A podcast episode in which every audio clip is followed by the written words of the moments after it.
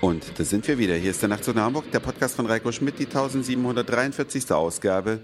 Ich freue mich ganz sehr, dass ihr wieder mit dabei seid. Und ich lese hier gerade was ganz Interessantes im Internet. Und zwar hat die Firma Primark, die mit extrem billiger Kleidung äh, in die Schlagzeilen geraten ist, auch für unglaubliche Produktionsbedingungen, eine Filiale in Dresden eröffnet hat da mit einem Ansturm von circa 20.000 Menschen gerechnet, aber gekommen ist noch nicht mal ein Zehntel. Leere Absperrgitter vor den Filialen, wenn man den Medienberichten Glauben schenken darf. Und das ist eine Sache, die mich persönlich freut. Vielleicht hat sich's ja bei vielen Deutschen mittlerweile rumgesprochen, dass man, wenn man billig kauft oder extrem billig kauft, unfassbare Arbeitsverhältnisse am anderen Ende der Welt fördert.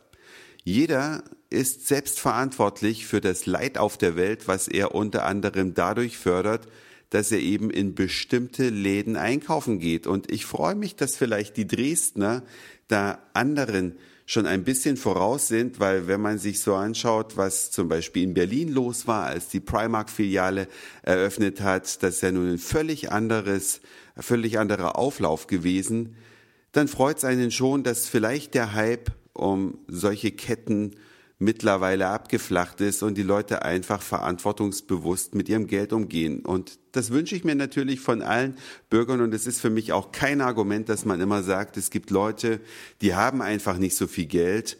Wenn ich das sehe, dass dann 10 oder 20 T-Shirts für 2,90 Euro gekauft werden, ist es nicht eine Frage des Geldes.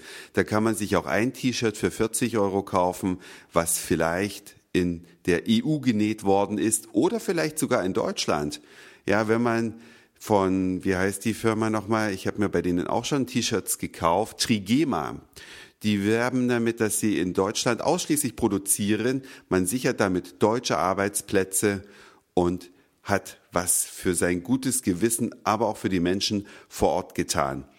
Aber das Geld ausgeben geht ja jetzt erst richtig los und es lohnt sich immer mehr, nachdem nun auch die Commerzbank angekündigt hat, Strafzinsen zu verlangen für die Einlagerung von Geld.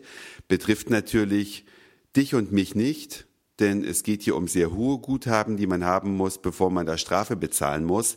Aber letztlich schadet das Geld auf den Sparkonten der deutschen Wirtschaft. Deswegen gebt es bitte aus und vielleicht auch schon jetzt, denn Weihnachten steht vor der Tür.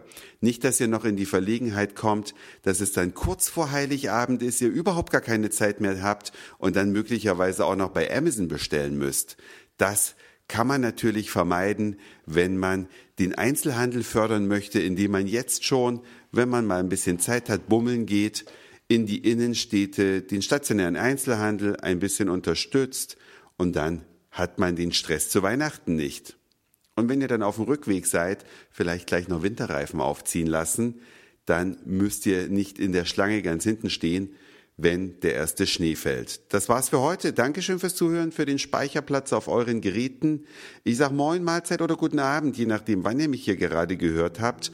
Hoffe, heute war der Podcast von der Sprachqualität in Ordnung und auch laut genug und dann hören wir uns vielleicht schon morgen wieder. Euer Reiko.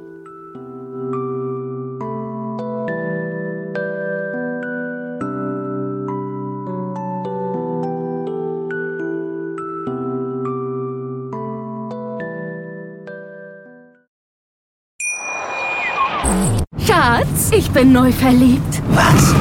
Da drüben. Das ist er. Aber das ist ein Auto. Ja, eben. Mit ihm habe ich alles richtig gemacht. Wunschauto einfach kaufen, verkaufen oder leasen. Bei Autoscout24. Alles richtig gemacht.